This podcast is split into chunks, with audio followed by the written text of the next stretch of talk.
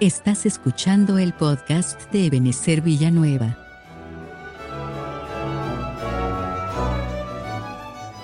Hoy les presentamos el tema titulado El pan, el vino y el bien de Jehová.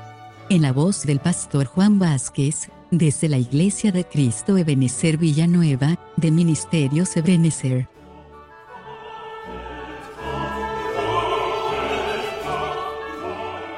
Visita ebenecervillanueva.org.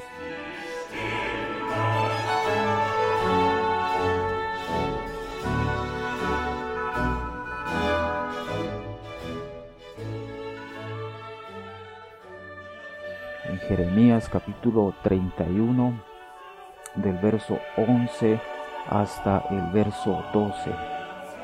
Es un verso, hermanos, que que siempre me ha gustado a mí porque nos habla de lo, de lo, de lo que Dios quiere hacer para nosotros.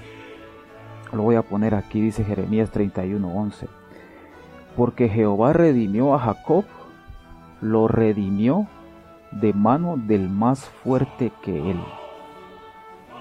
Y vendrán con gritos de gozo en lo alto de Sión y correrán al bien de Jehová, dice ahí, correrán al bien de Jehová, al pan, al vino, al aceite y al ganado de las ovejas y de las vacas, y su alma será como huerto de riego, y nunca más tendrán dolor. Aquí hay un proceso bien importante que, que el Señor nos ha regalado a nosotros, o que el Señor ha hecho con nosotros, porque dice en Jeremías 31:11, porque Jehová redimió a Jacob, lo redimió de mano del más fuerte que él. Y nosotros sabemos, hermano, que la palabra redimir significa comprar la libertad de alguien. O sea, había un esclavo, por ejemplo, que de precio tenía, qué sé yo, digamos unos 100 mil quetzales. Entonces la, la palabra redimir es que entonces viene otra persona. Viene otra persona y le paga al dueño del esclavo la cantidad y entonces venía el, amo y dejaba libre al esclavo. Y el que pagó pues ya no lo volvía a esclavizar sino que lo dejaba libre. Eso fue lo que el Señor hizo con nosotros. Nosotros que estábamos esclavizados al pecado al mundo a las maldades a la corrupción incluso esclavos del mismo diablo lamentablemente y no podíamos ser libres. Hay algunos que quieren ser libres de eso a través de la religión y es imposible.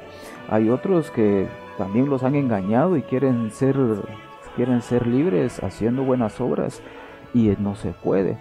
Entonces vino el Señor, vino el Padre, Dios Padre eh, y envió a su Hijo y fue el Hijo el que pagó el precio de nuestra redención. El Señor pagó tu redención. El Señor pagó para liberarte del pecado, de las maldiciones, de, de todas las cosas malas, hermanos, que, que, estuvimos arrastrando cuando no éramos cristianos y algunos efectos todavía los estamos llevando, pero el Señor ya pagó nuestra liberación. Quiere decir que en algún momento vamos a ir alcanzando cada vez más nuestra liberación.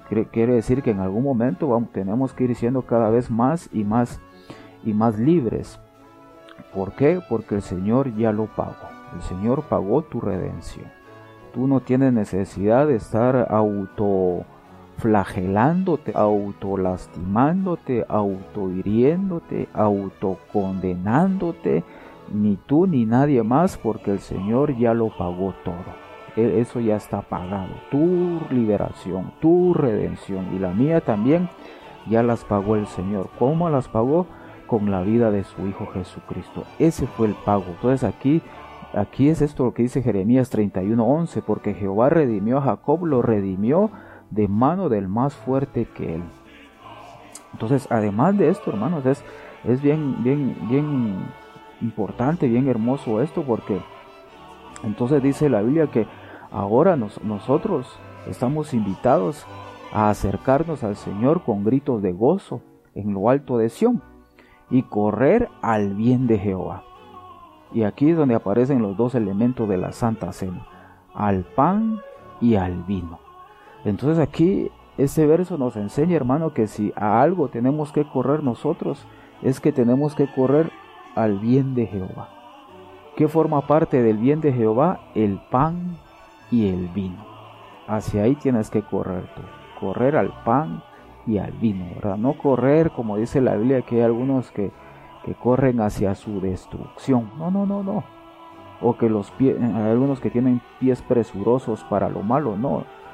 No correr en pos de cosas malas, no correr en pos de cosas que el mundo dice que hay que correr, ¿verdad? Porque hay algunos casos que el mundo es el que quiere decirle a la iglesia cómo la iglesia se tiene que conducir.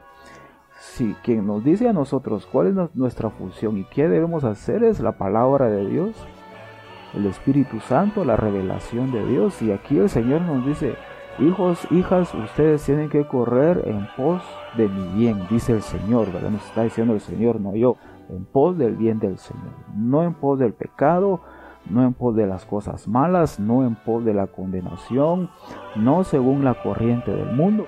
Y nosotros, hermanos, estamos invitados a correr en pos del bien de Jehová. Ahora, esto es bien interesante, bien interesante porque esta palabra bien se traduce del hebreo tov. Bueno, no sé si se pronuncia tobe o tov Vamos a ver, lo voy a poner aquí en grande. Aquí. Y esta palabra top significa bueno, entre varias cosas, ¿verdad? Significa bueno, bondad, lo mejor, bienestar y alegría. Entonces esto quiere decir, hermanos, de que, de que el Señor tiene preparado para cada uno de nosotros cosas buenas. Que el Señor tiene preparado para cada uno de nosotros su bondad que el Señor tiene preparado para cada uno de nosotros, incluso como dice ahí, lo mejor.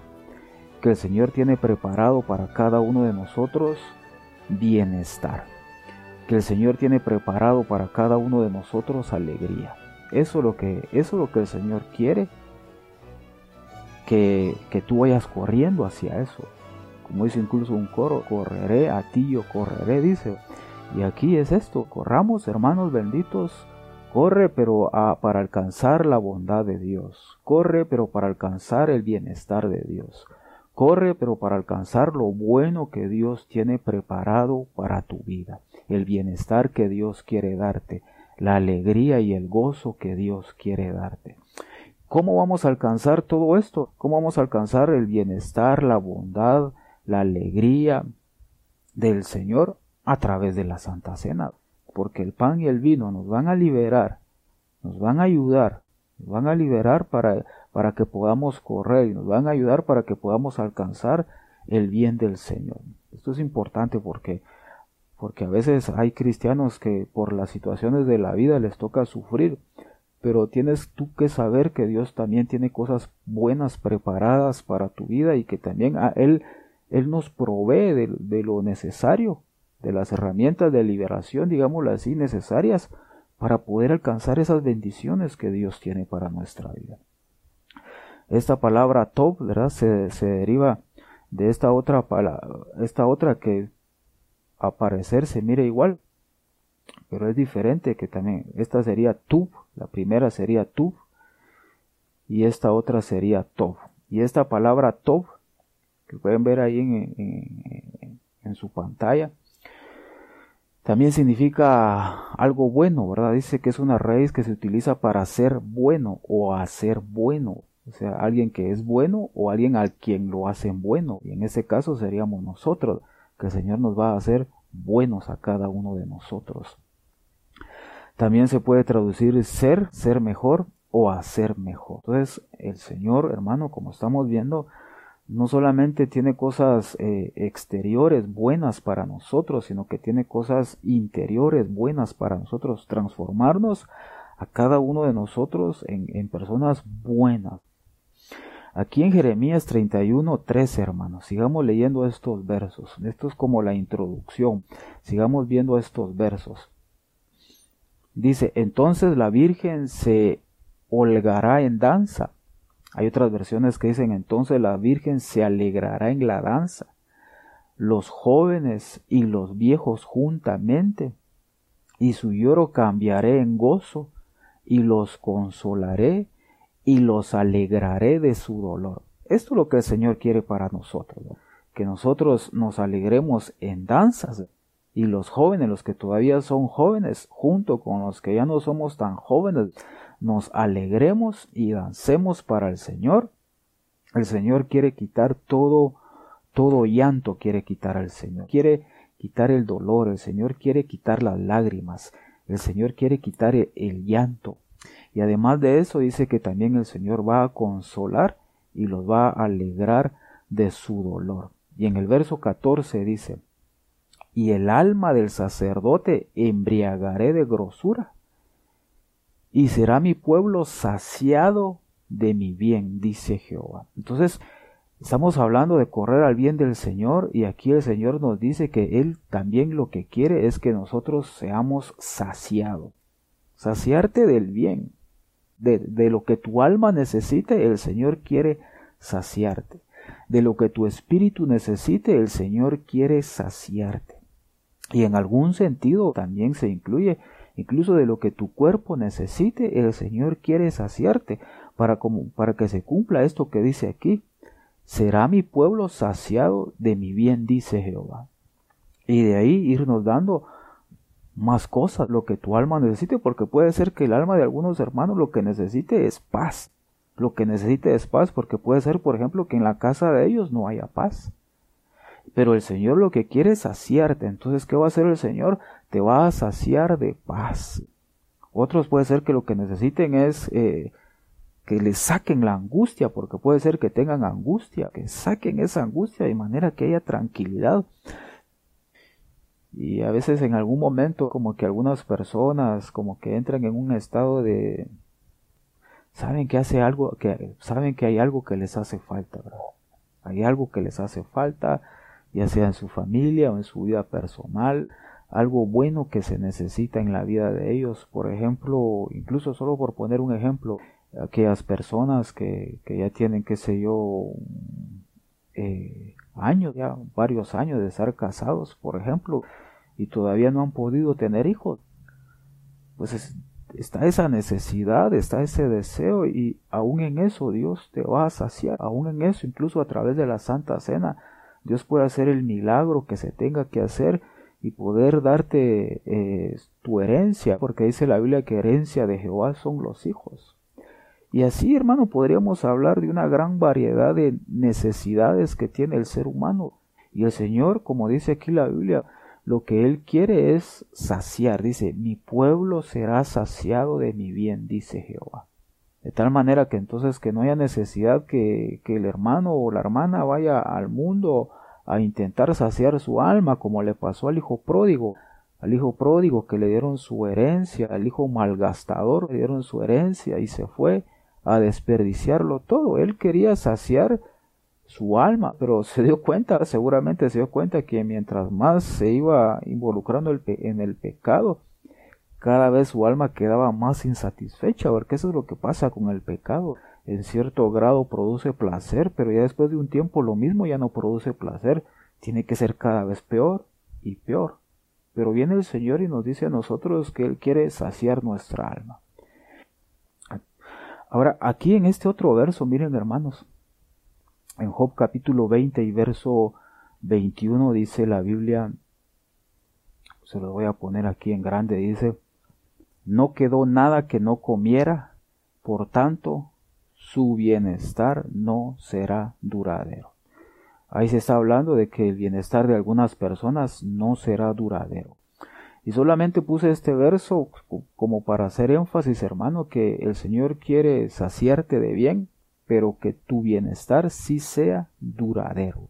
Que empiece, que haya empezado desde que te convertiste al Señor Jesucristo o si por alguna situación aún sientes que no has entrado en el bien de Jehová, que Dios te permita y te conceda entrar hoy al bien del Señor y que a partir de hoy, en el nombre de Jesús, para el resto de toda tu vida, tú puedas ser saciado del bien del Señor, que tu bienestar sea duradero, que tus días buenos sean no solamente días buenos, sino que sean años buenos, y de ser posible que sea para el resto de tu vida.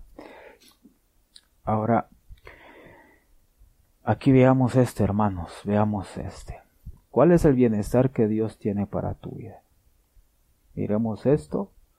Oseas capítulo 3 del verso 1 hasta el verso 5 creo que es prácticamente es todo el capítulo 3 de Oseas. Este es el bienestar que Dios quiere darte. Dice, o que Dios ya nos dio. Dice, me dijo otra vez Jehová, ve, ama a una mujer amada de su compañero o de su marido, aunque adúltera. Mire qué tremendo. Como el amor de Jehová para con los hijos de Israel, los cuales miran a dioses ajenos y aman tortas de pasas. Bueno, esas tortas de pasas tendrían que haber sido paganas. Entonces, ¿qué hizo Oseas? Verso 2. La compré entonces para mí por quince ciclos de plata y un homer y medio de cebada. Eh, esto es tremendo. Y viene Oseas y le habla a esa mujer. Esa mujer que era amada de su marido, pero ella era adúltera. Viene Oseas y le dice, tú serás mía durante muchos días. Durante todo el resto de tu vida tú vas a ser mía ya no vas a fornicar, ni vas a tomar a otro varón. Y lo mismo haré yo contigo. Le está diciendo, te, vas a estar conmigo y tú me vas a ser fiel a mí, le está diciendo Oseas a esa mujer, y yo te voy a ser fiel a ti. No vas a fornicar ni a tomar otro varón, y él tampoco iba a fornicar ni a tomar a otra, a otra mujer. Dice el verso 5, nos saltamos hasta el verso 5. Después volverán los hijos de Israel y buscarán a Jehová su Dios y a David su rey y temerán a Jehová y a su bondad, dice, y a su bondad en el fin de los días. Aquí esta palabra que pueden ver que se mueve el cursor, esa palabra bondad es aquella misma top o tu, es la bondad de Dios.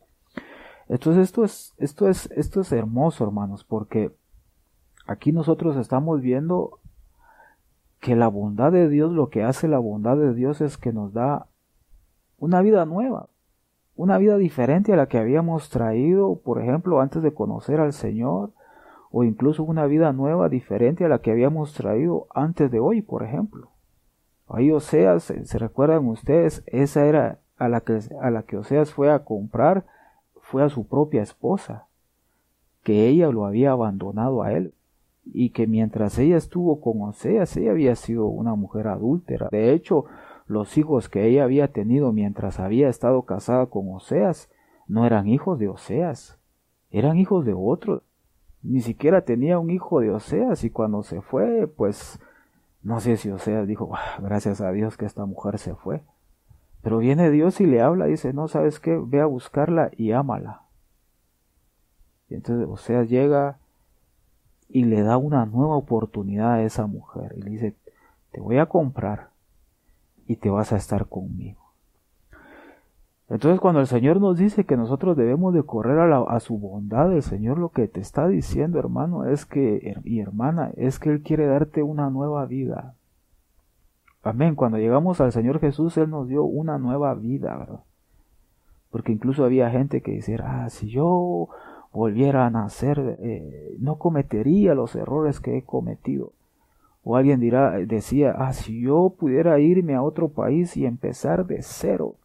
Otros a ver decían, si yo me fuera a otro planeta, decían algunos meros marcianos, me iría y empezaría de cero para no cometer los errores que he cometido hasta ahora. Pues yo te tengo una buena noticia de parte de Dios.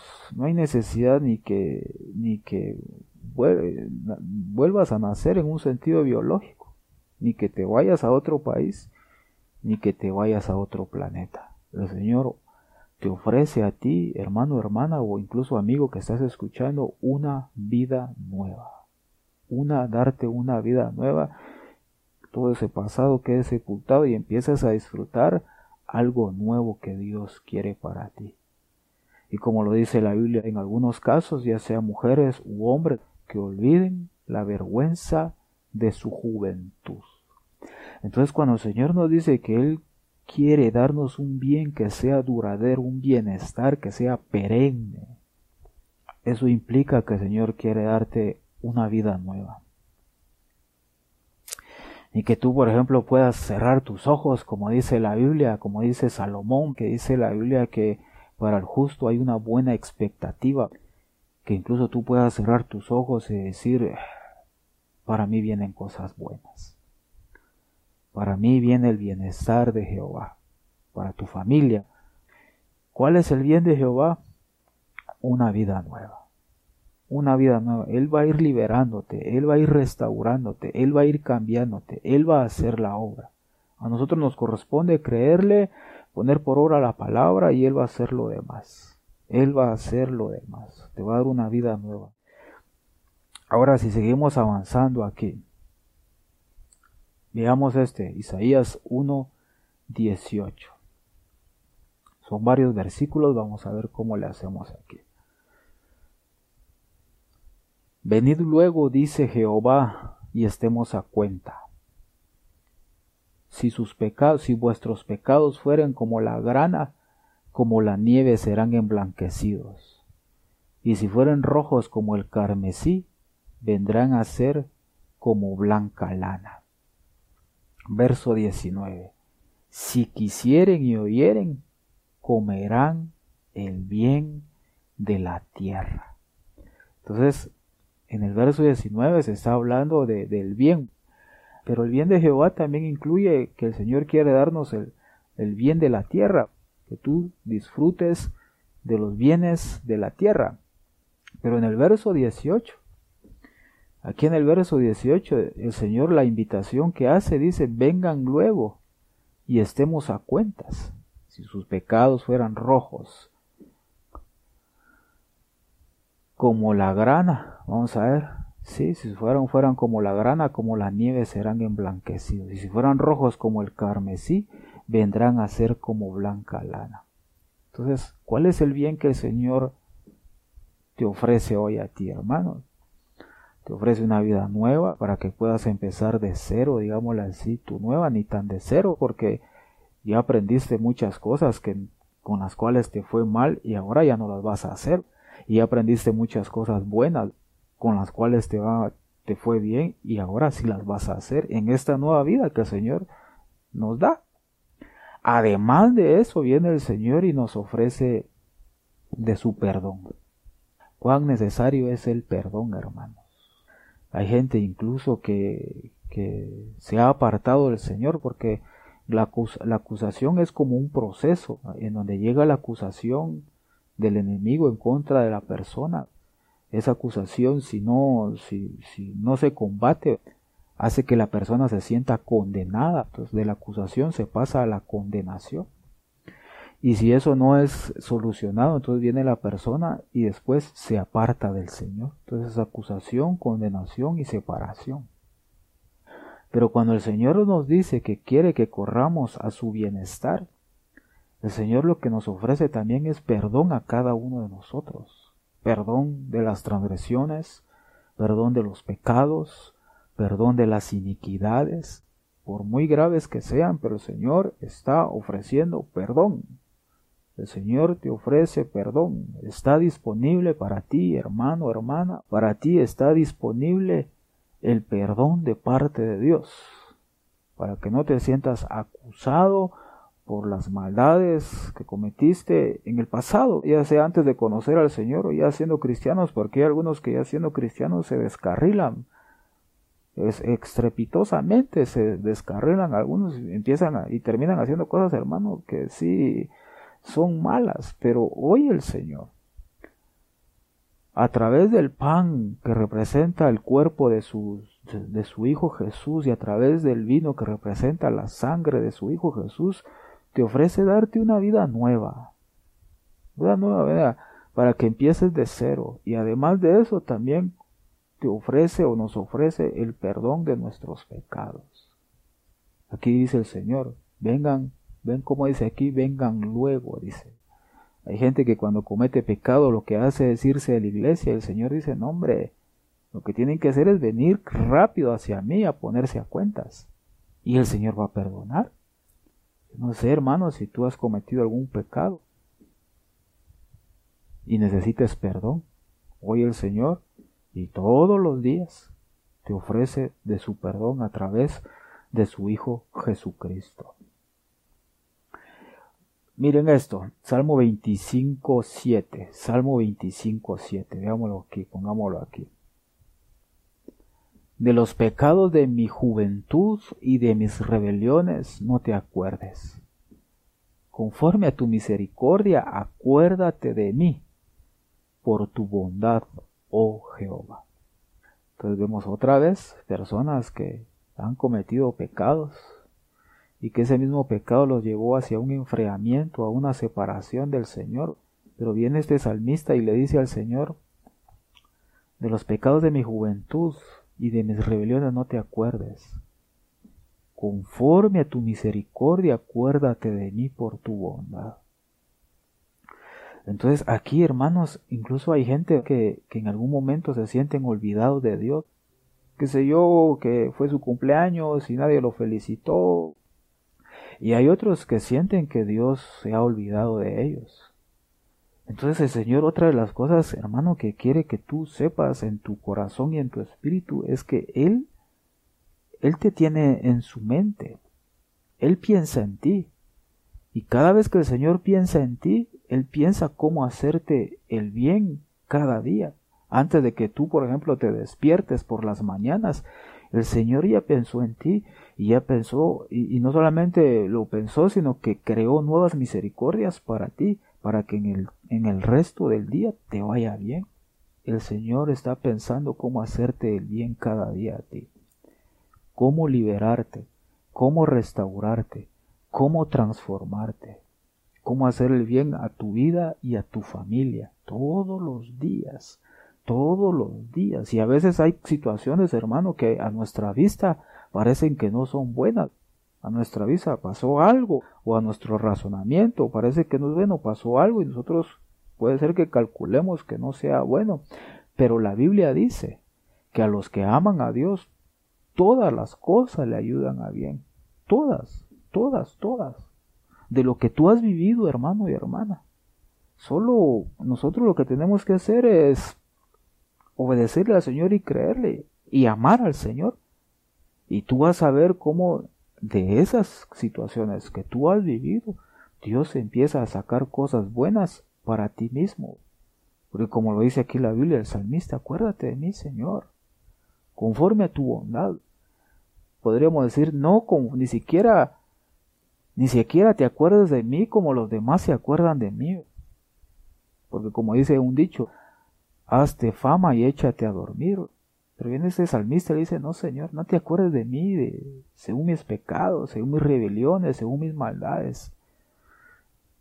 Acuérdate de mí según tu gran bondad, Señor. Sigamos avanzando. Ah, miren este, Salmo 27, 13. Hubiera yo desmayado si no creyera que tengo que ver la bondad de Jehová en la tierra de los vivientes. Aguarda a Jehová, esfuérzate y aliéntese tu corazón. Sí, espera a Jehová. Este salmo es, bonito. Eh, este era uno de los de los coros que antes cantábamos se cantaba ya en la zona 5. Y fue uno de los, digámoslo así, los coros que por lo menos marcó mi vida por, por, este Salmo 27, que dice aquí hubiera yo desmayado si no creyere que tengo que ver la bondad de Jehová. Entonces, amado hermano, hermana, aquí otra vez la Biblia nos enseña que, que tú tienes que esperar las cosas buenas que el Señor te va a dar. Si tal vez en este momento estás pasando situaciones adversas o situaciones dolorosas, o puede ser incluso que estás pasando situaciones trágicas. Aquí la Biblia nos habla y nos dice que el Señor tiene cosas buenas para nosotros y que no no debes desmayar, hermano, hermana. No debes desmayar. Esperando en la bondad del Señor y decir y decirte a ti mismo, yo voy a ver la bondad de Dios. Que tú, que tú digas, yo voy a ver la bondad de Dios. Yo voy a ver la bondad de Dios. Yo voy a ver, para mí Dios tiene cosas buenas. Y Dios me va a mostrar su misericordia. Para mí Dios tiene cosas buenas. Y voy a ver y voy a ver y mis ojos van a ver la bondad de Dios. Y eso es lo que decía este salmista. A él lo que lo mantuvo fue la fe de que iba a ver la bondad de Dios.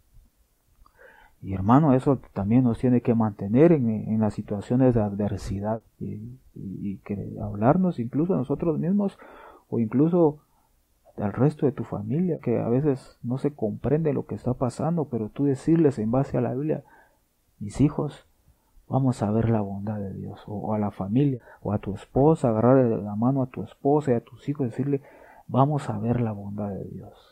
La bondad de Dios se va a manifestar a nuestra vida. La bondad de Dios se va a manifestar a nuestra familia. ¿Y qué va a pasar? Vas a ver la bondad de Dios.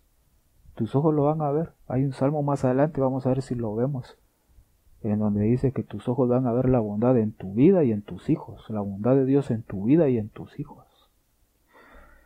Pero espera, como lo dice la segunda parte del verso, aguarda a Jehová, espéralo, espéralo y esfuérzate, esfuérzate, hay que esforzarse todavía un, un tiempo más, un poco más, y que tu corazón se aliente. Sí, espera a Jehová, porque vas a ver su bondad en tu vida y en los tuyos. Ahora si seguimos aquí, Veamos este otro, hermanos. Aquí vamos a ver. Cuán grande es tu bondad que has guardado para los que te temen, que has mostrado a los que esperan en ti delante de los hijos de los hombres. En lo secreto de tu presencia los esconderás de la conspiración del hombre, los pondrás en un tabernáculo a cubierto de contención de lenguas. Entonces otra situación que el Señor quiere darte, hermano y hermana, es darte un escondite, un escondite. Tal vez puede ser que alguien quiera hacerte daño. O como lo dice el salmista, que ya sus pies habían caído en la trampa.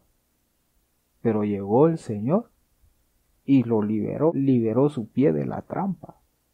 Así puede ser que le esté pasando a alguien, que lo estén acechando, que estén conspirando en contra de él o de contra de ella, en el trabajo, qué sé yo, le quieren hacer daño, pero puede ser algunos que incluso estén conspirando en contra de ellos para matarlos o para hacerles algún daño físico a él o a alguien de, su familia. Pero viene el Señor hoy y, y lo que nos ofrece es un escondite. Aquí dice, en lo secreto de tu presencia lo esconderás para protegerte, para guardarte, como dice la segunda parte también. Lo pondrás en un tabernáculo a cubierto o cubierto bajo cobertura de la contención de las lenguas. Amado hermano, hermana, por eso es que hay que correr al bien de Jehová. Ahí correr, ¿verdad? correr todos los días, correr al bien de Jehová, a su bondad, al pan, ¿verdad? Al pan de la Santa Cena, al vino de la Santa Cena. Y entonces el Señor te va a proteger, te va a esconder, como lo decía el salmista, que el Señor era su roca de salvación, su roca, su escondite. ¿Por qué era su escondite? Pues recordemos que Saúl lo quería matar. Saúl era el rey, tenía un ejército a su disposición con todo, con todo el armamento y se dedicó a, perseguir a David y David tenía que huir. Y en algún momento David estaba en algún, en algún lugar rocoso y Saúl persiguiéndole y vino David se escondió en una roca. Y ahí escondido en esa roca no lo pudo encontrar Saúl y no lo mató. Por eso después escribió, eres la roca de mi liberación. Estamos viviendo en un tiempo de delirios, hermanos delirios, no de locura, delirio. Pero el Señor tiene un escondite para tu vida, para tu familia, para estar protegidos en la presencia de Dios. Primero libro de Samuel 16, 16. Diga pues nuestro Señor a, a tus siervos que están delante de ti que busquen alguno que sepa tocar el arpa para que cuando fuere sobre ti el espíritu malo de parte de Dios, Él toque con su mano y tengas alivio. Aquí en este verso la palabra alivio, esta palabra alivio es la que se traduce del hebreo tov o tobe o tub. Para que tengas bienestar se podría traducir. Y toque con su mano y tú tengas bienestar, tengas bondad. Entonces, hermanos, aquí lo que, lo que la Biblia nos deja ver es que parte del bienestar que Dios tiene para nuestra vida es liberación. Ser liberados. ¿Liberados de qué? En este caso, de estorbos espirituales. El Señor quiere darte alivio. Porque puede ser que haya gente que esté estorbada. Esté estorbada. Hay otros puede ser que más que estorbados, puede ser que tengan algún demonio ahí que los fastidia. Pero la bondad de Dios para tu vida, hermano, hermana, la bondad de Dios para todos nosotros es que el Señor quiere liberarnos. Quiere liberarnos incluso de estorbos, ya sea de espíritus inmundos o de demonios o cualquier ave inmunda, como se dice en Apocalipsis. Incluso gente, hermano, que, que tiene pensamientos muy clavados en la mente, o algunos que puede ser que oigan voces otros que miren cosas. Yo tengo una buena noticia de parte de Dios para tu vida. El Señor quiere liberarte y que disfrutes del bien de Jehová. Y una forma es participando del pan y del vino para que tengas alivio, para que tengas bienestar. Porque como ya lo vimos al principio, el Señor ya pagó por tu liberación. Incluso liberación de estorbos de demonios. El Señor ya pagó por eso. Eso ya fue pagado en la muerte del Señor. Y la garantía de que el pago fue recibido fue que el Señor resucitó. Y por su muerte y su resurrección, ahí quedó patente que su pago fue aceptado para darte liberación el libro de Esther capítulo 9 y verso 13. Y respondió Esther, si place al rey, aquí la palabra place creo que es top. Es que son top o tú. Y entonces ella dice, si, si, si place al rey, concédase también mañana a los judíos en Susa que hagan conforme a la ley de hoy y que cuelguen en la horca a los diez hijos de Amán. ¿Qué más incluye el bienestar, la bondad de Dios para tu vida? Destruir a tus enemigos. Porque ya vimos en uno en donde Dios es el escondite. Pero va a llegar el momento en que el Señor va a decir, bueno, ahora ya no voy a ser tu escondite, sino que voy a destruir a tus enemigos.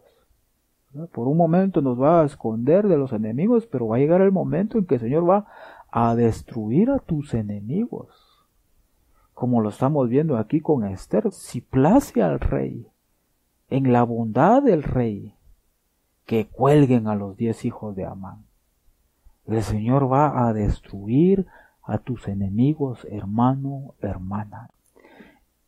Para empezar, enemigos espirituales que han estado acechando y fastidiando tal vez por años, o incluso enfermedades que en algún momento son enemigos, o provocadas por enemigos, y que puede ser que las estés llevando por, por años, por décadas, pero en el nombre de Jesús va a llegar el momento en que el Señor te va a dar la victoria, va a destruir a esos enemigos, eso es importante esto. Ahora, si le place al rey, si en la bondad del rey que me conceda que cuelguen en la horca a los diez hijos de Amán. Hasta Amán ya se, ya se habían tronado a Amán.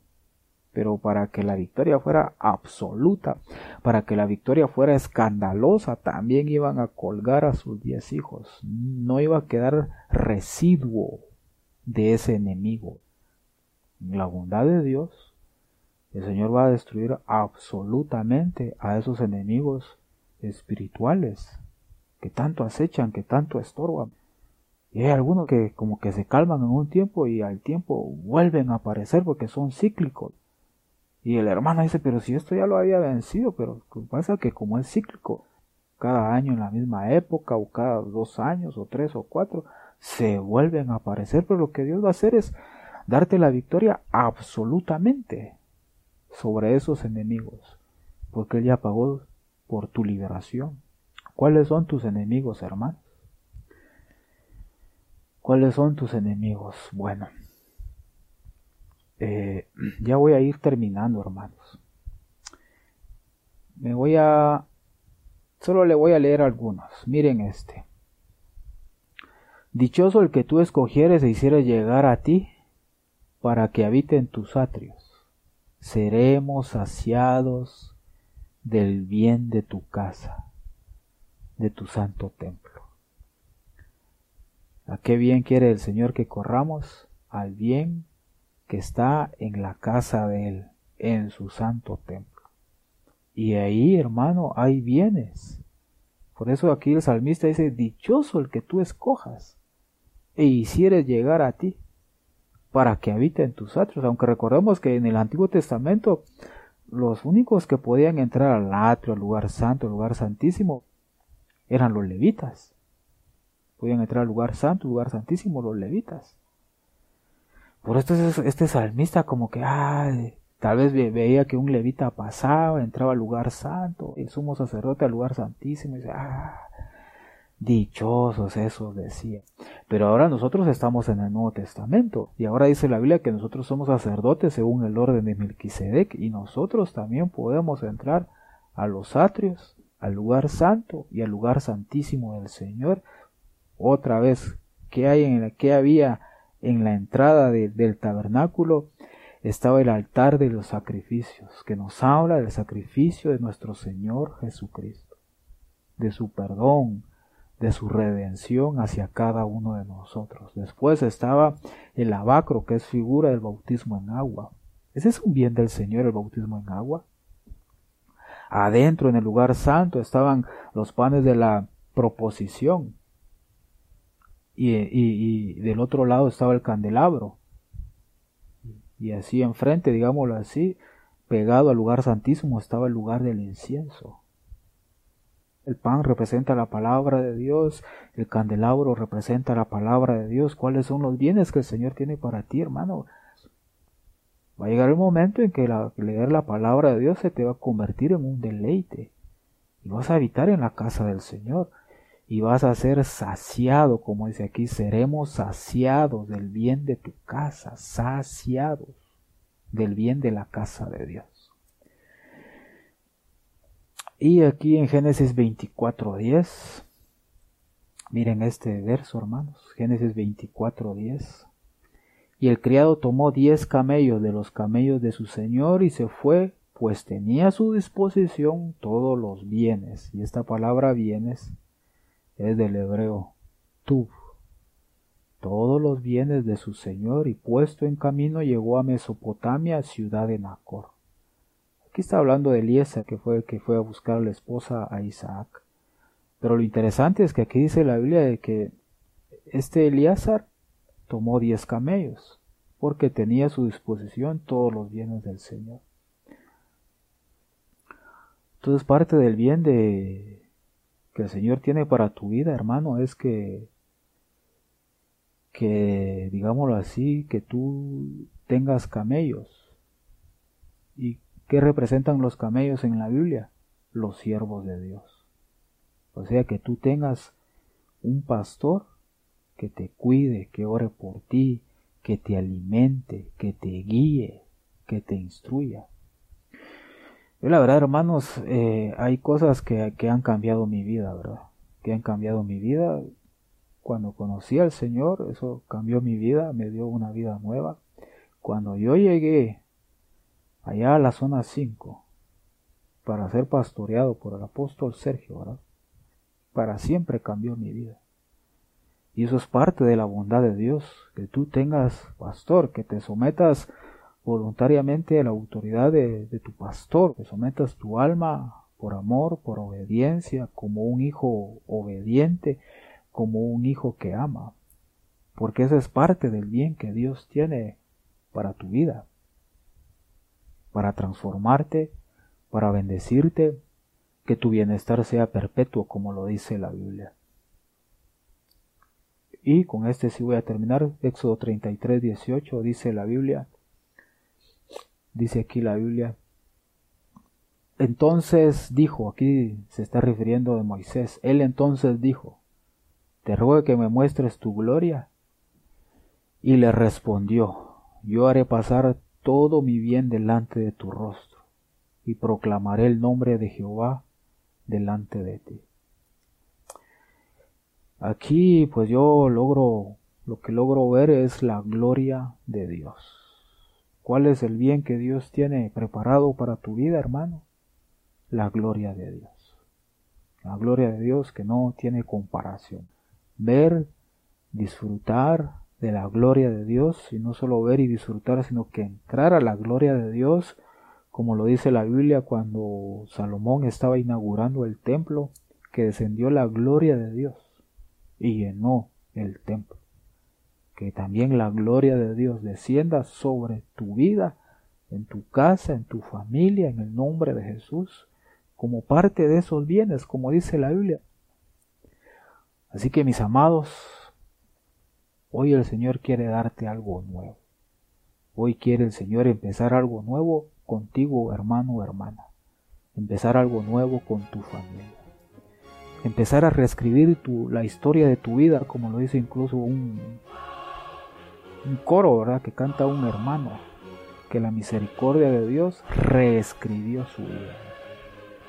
Ya había sido escrito algo en la historia de la vida de esa persona, pero vino la misericordia de Dios, empezó a borrar todo y empezó a reescribir esa historia. Eso quiere hacer hoy el Señor con tu vida, hermano o hermana, a través del pan que representa el cuerpo del Señor Jesucristo y a través del vino que representa la sangre de Jesús. Así que te voy a invitar, hermano, hermana, a que prepares el pan y que prepares el vino. Te voy a leer un, verso. Es este que logras ver ahí, Deuteronomio 6:11. Dice ahí la Biblia, y casas llenas de todo bien que tú no llenaste, y cisternas cavadas que tú no cavaste, viñas y olivas que no plantaste, luego que comieres y habitares. Entonces lo que quiere el Señor, hermano, es llenar tu casa de todo bien, de toda clase de bienes. Como dice el Salmo también 128.5, que te bendiga Jehová desde Sión y veas el bien de Jerusalén todos los días de tu vida y veas los hijos de tus hijos y la paz sobre Israel. Aquí pues lo apliquémoslo a nosotros, que te bendiga Jehová desde Sión y veas el bien de tu iglesia, ¿verdad? de la iglesia donde te congregas o de tu familia, todos los días de tu vida, no solo unos, todos, y que también veas a a los hijos de tus hijos y el bienestar de cada uno de ellos. Entonces, hermanos, ya que tienen su pan y su vino, te invito a que a que a que levantes un, un tiempo de oración y le digas al Señor, sáciame de tu bienestar ahí con tus ojitos cerrados. Padre, en el nombre de Jesús. Sacia, Señor, a cada uno de mis hermanos de tu bienestar, Señor, en el nombre de Jesús. Que el alma de cada uno de mis hermanos sea saciada por tu bienestar, en el nombre de Jesús. Aquellos, Señor, que han estado en prueba, que han estado en adversidad, Señor según tu gran bondad puedas cambiarle mi vida.